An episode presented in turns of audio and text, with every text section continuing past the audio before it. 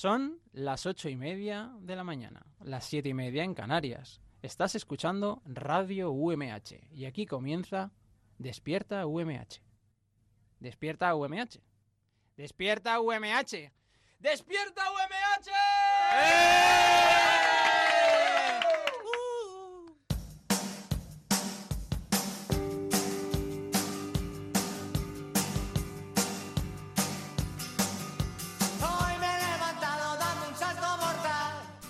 Muy buenos días, ¿cómo están? Bienvenidos a Despierta UMH, el programa despertador de la radio de la Universidad Miguel Hernández. Hoy es martes 22 de enero, tenemos 9 grados fuera de Azabares y vamos a empezar el día con alegría. Venga, ponte las, ponte las pilas, hombre.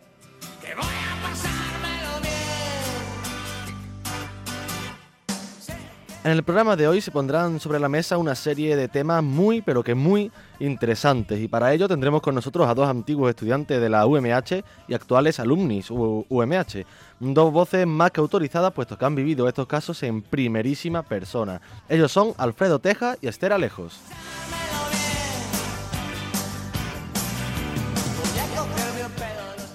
Alfredo Teja y Esther Alejos.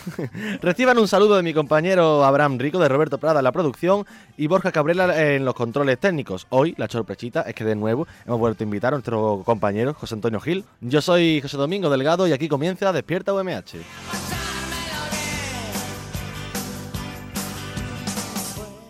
Como buenos peregrinos, una parada en el camino para recordar que puedes escucharnos todos los días de lunes a viernes en la FM en Elche y San Juan de Alacán en el 99.5, en, en Orihuela en el 101.3 y en Altea en el 105.4, así como en podcast y en directo online a través de radio.umh.es.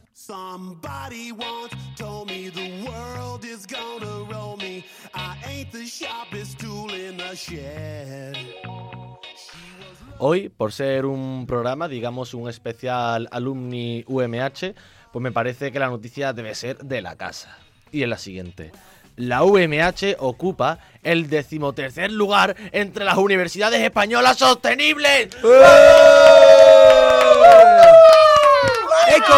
¡UMH! ¡Ecofin! ¡UMH! ¡Sostenible! ¡UMH! Sostenible. Bueno, venga, vale, vale. Serio, serio, serio. Según el Green Metric Ranking. Voy, voy, voy. ¿Puede leerlo, José Antonio? Sí, claro, sin Sí, problema. por favor, José Antonio, me lee. ¿Puede leer el nombre, por favor, José Antonio? Tercer párrafo. un poco más cerca. El Green Matter Ranking of World Universities. Correcto. 2018. Estos son Eh, datos de ¿En inglés 2018. cómo sería 2018? Pues según una esta iniciativa de la, de la Universidad de Indonesia, que evalúa seis indicadores de las instituciones académicas, estas son escenario, infraestructura, energía y cambio climático, residuos, aguas, así como transporte y, edu- y educación. Eh, en este estudio, en esta iniciativa, han participado 719 universidades de más de 80 países distintas. A ranking global, digamos, mundial, de las 719 universidades, la UMH ocupa el lugar número 123. Tratándose de la UMH, la verdad que siempre se puede hacer mejor, eh, no, no podemos conformarnos con menos. Pero con la cantidad de universidades que hay en España, el número 13, y de 719 en todo el mundo, la número 123, oye, no Está muy mal, bien, muy bien. Muy bien. Está muy bien, ¿eh? Y además en algo tan importante como es Ser ser, sostenible, ser eh, ecológico. Sostenible porque nos estamos cargando el planeta y entre todos tenemos que cambiar este, este rumbo que llevamos. De hecho, ahora en la... Y bravo porque mi universidad esté eh, liderando Ah, ya es este tipo tuya. de ranking. Ya te la han dado. Eh, La que estudio, hombre, Ah. para Por- algo pago, que a mí no me dan beca. ¿Por qué te crees que ya no están despierta UMH? Ah, Porque pero ahora eso está- es por tu matrimonio, patrimonio, perdón. Ahora está por encima de nosotros, ya está como es, un, es un ende, ahí. es un ende superior. Claro, o sea, soy como un alumni de Despierta. precisamente sobre, sobre el cambio climático. Vamos a hablar después con, con Alfredo Teja, que bueno, Alfredo Teja presentó un TFG que pues, titulado más o menos como Los refugiados climáticos. Y la verdad que es una maravilla de reportaje y ahí yo creo que nos, nos vamos a surtir bien. Yo lo leí en La. Vanguardia, ¿no? ¿Puede ser? Sí, también lo publicó Pero La Vanguardia. da gusto saber que la UMH ocupa el puesto número 13 eh, en un ranking en el que participan 719 unis de 81 países. Sí, sí, lo hemos dicho, lo O hemos sea, dicho. pero es maravilloso. Claro. Pero a ver, es que, a ver, repítelo un momento. ¿El 13 de cuántas? De 719. No, no, no, no, no, 719. así, así. El 13 de las españolas Hombre. y el 123 de las 719. A ver, no es lo mismo de bien ay, ay. No, Pero hombre, está bastante Un momento, bien un momento. también. 123 de 719. Está muy de bien. Pero, pero 719, ustedes, ¿eh? ¿dó- ¿dónde estabais hace un minuto y medio?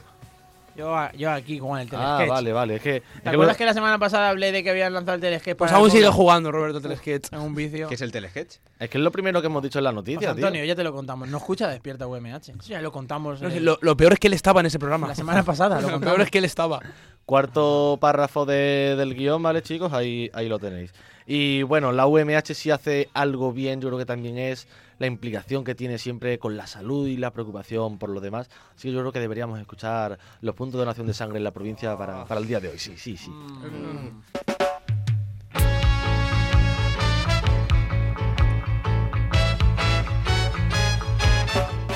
Los equipos móviles de donación de sangre estarán situados hoy, martes 22 de enero, en los siguientes puntos de la provincia. En Alicante, en el Hospital General, en la sala de donaciones de 8 y media de la mañana a 9 de la noche. En San Juan de Alicante, en Casal Asociaciones, sala polivalente de 2 de la tarde a 9 de la noche. En el Centro de Transfusión de Alicante, en la sala de donaciones de 8 y media de la mañana a 2 de la tarde. Y en el Hospital Universitario, en la entrada principal de 3 y media de la tarde a 9 de la noche. Y recuerda, donar sangre Es es, compartir compartir vida. Despierta UMH, un programa en el que pasan cositas.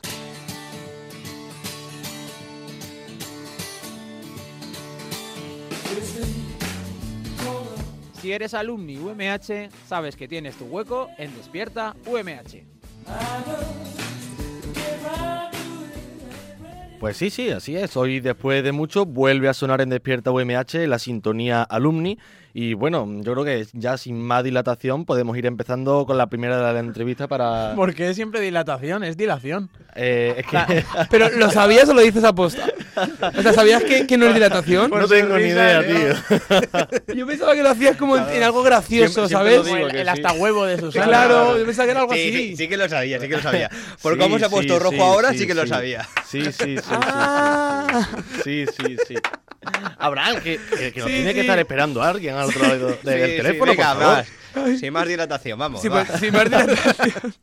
Pues hoy tenemos el placer de tener al otro lado del teléfono a Esther Alaejos García, eh, que es eh, antigua alumna del grado de periodismo que finalizó en el año 2018. alumna no titulada. titulada ya de, de periodismo que finalizó en el año 2018 y actualmente estudiante del máster de la agencia F en Madrid. Muy buenas, Esther. Hola, hola a todos. ¿Cómo estás, Esther? Muy bien, muy bien, por aquí por Madrid. ¿Te acaba de reventar el oído ahora mismo? Sí, bueno, un poco. no mucho. ¿Cómo va todo por Madrid? ¿Qué tal qué está, está siendo la experiencia por allí? Muy bien, la verdad que el máster mola un montón. Luego nos podemos ir de prácticas por ahí seis meses de corresponsales por el mundo, así que genial. Jolín, qué guay. ¿Y cómo se lleva eso de madrugar? Bueno, eso ya, eso ya no tanto, no tan bien. Bueno, pero tú estarás acostumbrada, ¿no? Porque cuando estabas aquí en, en la Universidad Miguel Hernández también trabajabas en el servicio de comunicación, estabas desde Claro. dentro siempre. ¿Cómo, cómo recuerdas aquello? Buah, una experiencia increíble, la verdad. En el servicio de comunicación, en la televisión, unos compañeros muy majos. La verdad que todo muy bien. Eh, ¿Dirías que te, te ayudó aquello a, pues ahora estar un poquito más... Sí, como profesional aprendí muchísimo, la verdad. Porque de edición de vídeo, hacer entrevistas, pude entrevistar a Miguel Ríos, tuve esa suerte, no sé. La verdad que es una gran oportunidad, así que le recomiendo a todos los estudiantes de periodismo que si pueden, que pasen por el servicio de comunicación. Claro, ahora en la agencia F eso se, se, se mostrará, ¿no? En plan, tu trabajo allí dirán, ostras, ostras, esta chica, ¿de dónde viene? Sí, la verdad que la Universidad Miguel Hernández es súper conocida en Madrid. ¿eh? Sí. Oh, yo, tenemos- yo pensaba que no y sí, Y sí, sí que hay renombre detrás. Sí, parece que no, pero sí. Pero Esther, Esther, una preguntilla. Has dicho que, mm, que te dan la oportunidad de irte seis meses de prácticas a donde sea. En tu caso, que te den la oportunidad de viajar, a, a mí ya me, ya me asusta. ¿Dónde te vas a ir? Pues sí, a mí también me asusta, porque eso de que me den a elegir todo el mundo a mí con lo que me gusta viajar, es que es lo que les digo. El otro día estaba hablando con un profesor y le decía, es que esto a mí no me lo podéis hacer. A mí, decirme un país y ya está. Que Porque si tengo que elegirlo yo, mal. Si tengo que elegirlo yo mal, sí, muy mal. Estoy, a- estoy ahora eligiendo y no sé si irme o a Egipto, o a la India, o a Sudamérica. Estoy entre esos destinos. Sitios fáciles. Sí, te Sí, fáciles. súper fáciles. Y siendo mujer más. Aún tienes tiempo, ¿no? Supongo, para decidirlo y para Tengo meditarlo tres bien. semanas, tres semanas. Ah, pues tampoco tienes tanto tiempo, Esther. No, no, no. Yo me pensaba que era más. No, no tengo tanto, no. Bueno, Tres, tres semanas. bien. tres semanas para una persona indecisa con tantos destinos. eh. Sí, pero bueno. do- donde Yo quieras, creo que donde al quieras, final va a ser a suerte. Yo creo que va a ser a suerte y ya está. Sí.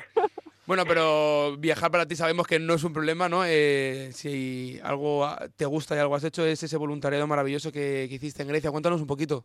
Pues el voluntariado, el voluntariado. ¿Qué os cuento del voluntariado? ¿Queréis saber? ¿Qué recuerdos ¿Cómo que- me fui? No, lo, lo primero sería, en tu etapa en Grecia, creo que has estado ya en tres, Tres ocasiones. ocasiones, tres. Sí, en tres ocasiones. Pero sí. ¿cómo fue esa... La primera. la- esa primera vez? Claro. Porque en principio La te, ibas, primera- te ibas para un mes. Y- Sí, en y- principio y iba para un mes, sí. ¿Y cómo se te planteó? ¿Cómo, llegó el viajar a Grecia? Pues nada, yo estaba ya en el servicio de comunicación y no sé, de repente empecé porque yo, claro, siempre estaba un poco vinculada con el tema de los refugiados porque me, me interesaba mucho por el tema, el TFG lo hice sobre ello y pues no sé, siempre quería hacer un voluntariado y tal y estaba ahí con la cosa de me quiero ir de voluntariado, me quiero ir de voluntariado y mis hermanos habían estado un año antes en Grecia y sabían de muchos proyectos donde poder ayudar y tal y nada, dije, bueno, no sé, me dio un venazo, la verdad que fue todo un venazo y miré billetes y a los siete días había un vuelo barato a Atenas y dije, me voy. y nada, cogí el vuelo, llegué a Atenas, empecé a mirar los proyectos que me dijeron mis hermanos y empecé a preguntar por allí si podía ayudar de voluntaria. Y pues tuve la suerte de que en el Hotel City Plaza, que es uno de los proyectos más grandes que hay con refugiados en Grecia, me dijeron que sí, que podía ayudar allí. Y nada, pues me dieron una habitación con más voluntarios, porque allí resulta que es un hotel ocupa en el centro de Europa. O sea, de Europa, no, de Atenas. de- sí. en, el, en el centro de Atenas, sí, en el barrio de Sargia. Y nada, allí es que hay varios, como varios edificios ocupas. Y este es el más grande, que es un hotel entero, que llevaba varios años, varios años abandonado. Y un grupo de, mm, como, no sé, como de activistas Sí. decidieron ocuparlo y em- empezar a entrar a un montón de familias. Bueno, y, Y, y te- nada, y ¿Cuántas- súper bien. ¿Cuántas personas había en ese hotel, Esther? Entre 400 y 500 personas, porque va variando dependiendo del número de niños y tal, el número de habitaciones disponibles, porque también hay que tener en cuenta que van un montón de voluntarios de todo el mundo. Y no sé, mola un montón porque es como una comunidad internacional, ¿sabes? Hay gente de todo el mundo, desde voluntarios a refugiados. Y entonces están todos en comunidad, pues, por ejemplo, se celebra el, el Ramadán, se celebra la Navidad, se celebra todo, allí se celebra todo. Es un- una comunidad, vamos, internacional y está muy bien, una mezcla de culturas, de idiomas, todo el mundo sabe inglés, los niños también aprendiendo inglés, no sé, una experiencia increíble, la verdad. eso te iba a decir que culturalmente, vamos, te habrás impregnado de, de- de todo allí. Claro, claro, a, a nivel de, por ejemplo, de Oriente Medio, ahora sé muchísimo de cada país, porque claro, al estar allí con ellos y pues eso, me fui para un mes y al final me quedé tres, que Que sí, que no- se dice no- pronto. Pero sí, es que es eso, que una vez que llegas allí como que te absorbe el hotel porque estás allí ayudando a los niños, te vas con ellos a hacer actividades, luego tenemos vigilancia del hotel 24 horas, porque claro, estamos de ocupas, pues hay que vigilar por si viene la policía o por si vienen grupos nazis o... Es que hay muchas movidas, la verdad, allí en, en Grecia con Amanecer Dorado Sí. y pues tenemos que tener vigilancia del hotel. Entonces, pues nada, te- muchas veces te toca turnos de seguridad o en la cocina o intentar conseguir donaciones de gente privada porque todo el proyecto no tiene ay- eh, apoyo del gobierno, sí que tiene apoyos políticos Mm. de algunos, de algunas, bueno, de algunos eh, eh, políticos y tal que sí que apoyan el proyecto. órganos del gobierno, sí. Sí, pero no, no el gobierno en sí, ¿sabes? Sí. Y entonces, pues nada, las donaciones llegan de gente privada. Pero bueno, que ya en el hotel llevan dos años y medio. Ah, Desde abril de 2016 que se ocupó. Así que pues nada, ahí siguen, ahí sigue el proyecto adelante. ¿Y ¿Has vivido tú alguna algún ataque en primera persona estando allí? Sí, bueno, no, no de los más fuertes, pero sí que una de las veces que había manifestaciones de, de nazis, pues intentaron entrar en el hotel, pues atacar, porque claro, como, como son refugiados de guerra y pues eso, ya sabéis, pues intentaban entrar y aliarla ahí, pero bueno, al final conseguimos eh, calmar un poco el ambiente y que no consiguieran entrar, así que bueno, bien. ¿Has pasado, ¿Has pasado miedo en algunas ocasiones estar allí? Sí, Sí, ¿verdad? la verdad que sí, lo tengo que admitir. Y supongo que también se- será duro, ¿no? Estar lejos de... Porque en una en una situación a lo mejor tan, tan dura, tan bélica y lejos de tu familia, de, de tu entorno, ¿no?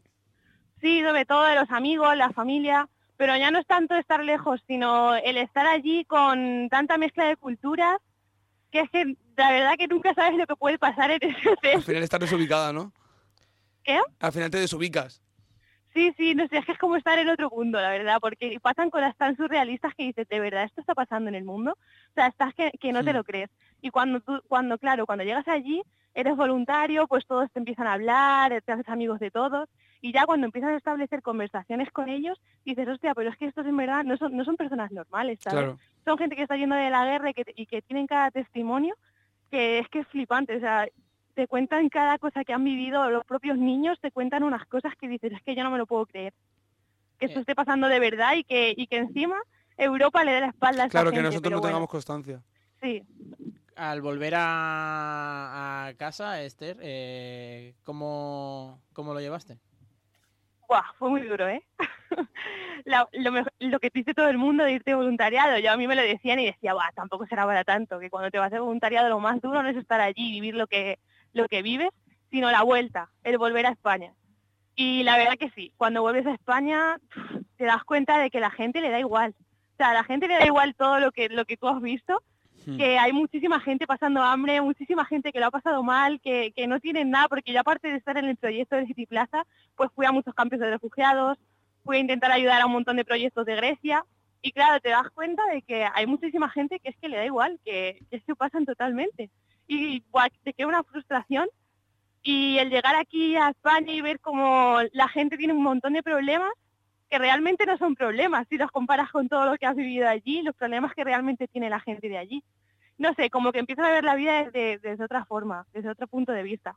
Pues Esther Alejo García, muchísimas gracias por estar aquí esta mañana con nosotros, por madrugar y, y contarnos todas estas cosas. Este, te estás invitadísima, aunque estás en Madrid haciendo ese máster para la agencia F, estás invitadísima a cuando vuelvas a venir un día aquí al estudio con nosotros y, pasar la mañana. Y yo encantada de ir allí, de volver al servicio de comunicación, a la radio A de la casa. Sí. Pues muchas gracias, Esther. Que, que sea jueves mejor, ¿eh? Y así... claro, luego nos vamos de cerveza. Claro, siempre se matan dos pájaros. Muchas gracias, Esther. Adiós. Vale, adiós, un beso. Bueno, pues. Sobrecogedor, genial, ¿eh? Genial. Esa última que- experiencia de Esther cuando ha dicho que.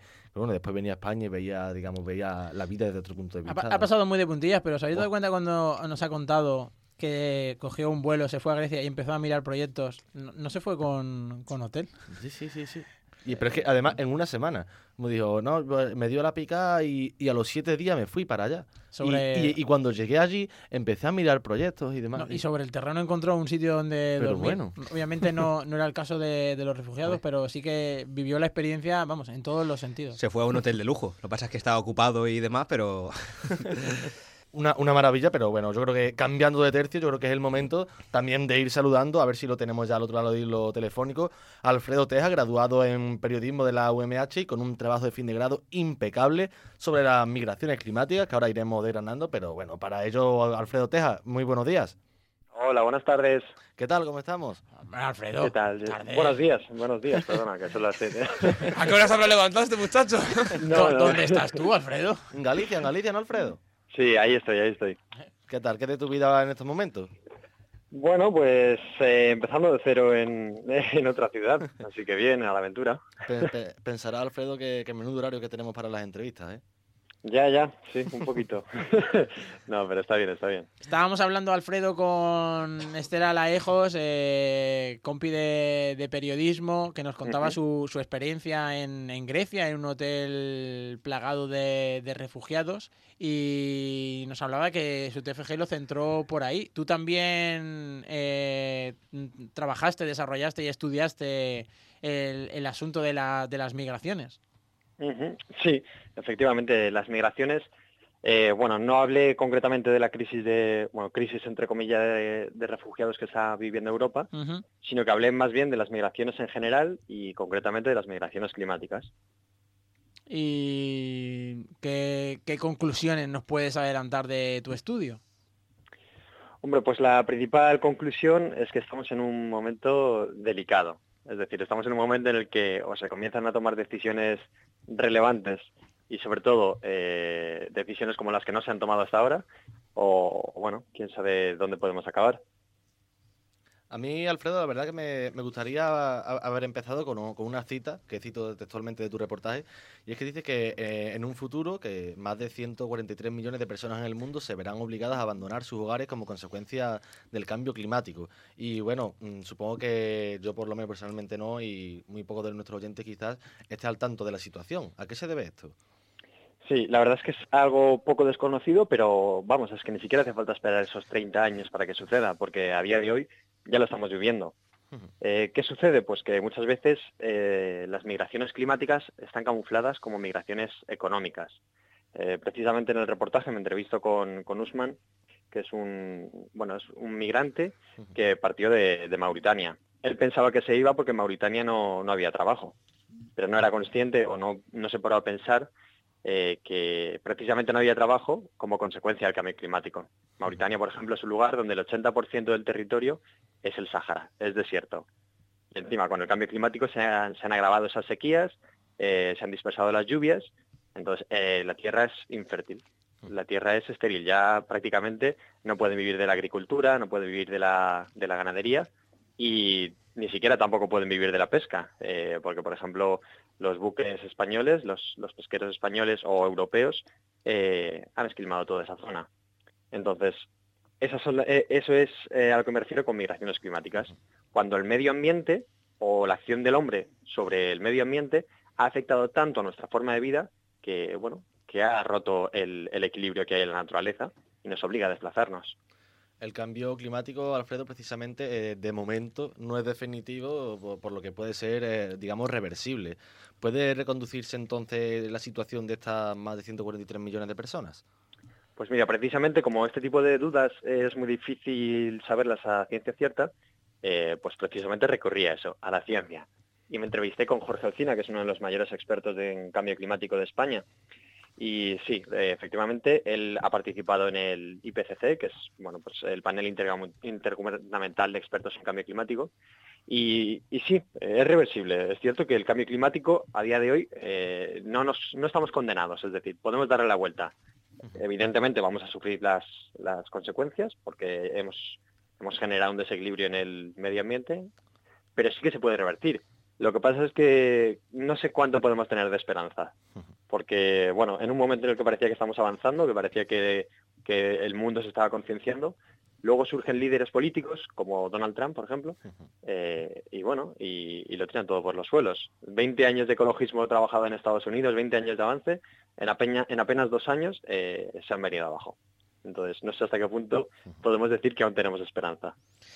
Hola Alfredo, Eh, bueno, yo te quería comentar sobre algunas noticias que hemos visto, perdón, en estos últimos meses y es que dicen que el planeta solo tiene hasta 2030 para detener un cambio climático catastrófico, que advierten los expertos de que tenemos esa fecha límite para poder eh, prevenir y para poder eh, erradicar el cambio climático. ¿Esto es cierto? Eh, ¿Sí o no, en cierta medida? Sí, efectivamente. De hecho, eh, la agenda, hay una agenda que se ha propuesto desde la ONU que es para bueno, superar los grandes retos de la humanidad. Y uno de ellos, evidentemente, es el, cambio climático. No solo el cambio climático, también eh, los derechos humanos, la erradicación de la pobreza, el derecho a una educación de calidad. Pero sí, efectivamente, la fecha que se estima es 2030 eh, para haber tomado ya alguna decisión. Y no, deci- no decisiones como las que hemos tomado hasta ahora. No una decisión como, vale, pues nos, eh, nos comprometemos a rebajar un poco eh, la emisión de CO2. Es que eso ya no sirve. Si nos quedamos en eso, el planeta se va al carajo. Precisamente lo que tenemos que hacer es tomar decisiones como no se han tomado hasta ahora. Pues apostar realmente por una transición ecológica, bueno, desarrollar medidas eh, anticontaminación, eh, no sé, castigar a las empresas que contaminen. No se puede permitir, por ejemplo, que porque genere una riqueza en el país pueda contaminar lo que le dé la gana a una empresa, grande o pequeña, como sea. Evidentemente hay que tomar decisiones, eh, bueno, definitivas. Precisamente, como comentabas antes, el panel intergubernamental de expertos de- en cambio climático afirma que los próximos años son probablemente los más importantes de toda nuestra historia. ¿Coincide con esta idea, Alfredo? Sí, claro, sí, al final es, es un poco de lo mismo. Eh, estamos viendo que ya no es que el cambio climático nos afecte, en- va a hacer un poco más de calor, eh, va a hacer un poco más de frío, eh, se va a desas- desestacionalizar, ya no va a haber primavera, ya no va a haber otoño, va a ser todo verano e invierno. No es solo eso, que es lo que, bueno, al final nos enseñaban un poco en el, en el instituto. No, sí, va a hacer más calor. No, es que nos va a afectar directamente. En Alicante lo hemos visto, por ejemplo, el aumento del nivel del mar, hemos visto cómo se llevaba por delante, inundaba un poco de la ciudad de Alicante. En las costas de, de Andalucía también se ha visto cómo el mar estaba subiendo su nivel y, y nos afecta.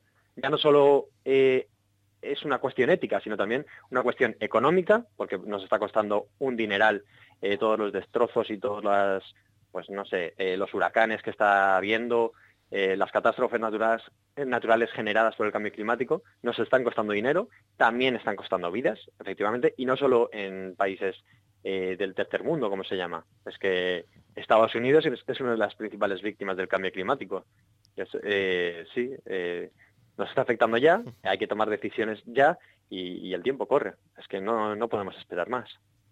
Pues sí, la verdad, Alfredo, que, que yo creo que va siendo hora ya de, de dar un golpe encima de la mesa y cambiar, pero ya poniéndonos en serio la realidad que nos afecta. Y bueno, Alfredo, yo quería ir también un poco ahora a la, a la parte periodística. Me gustaría saber eh, por qué te decantas por este tema para, para el trabajo fin de grado y sobre todo cómo llegas a él.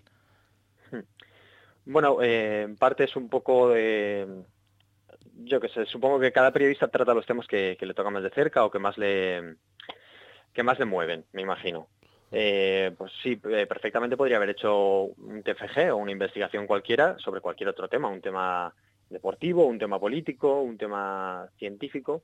Yo opté por este tema porque, bueno, personalmente estoy bastante concienciado con el tema del cambio climático y, bueno, empecé a escuchar eh, en alguna, alguna ONG hablando de migraciones climáticas, de personas desarraigadas por el cambio climático, gente que huía.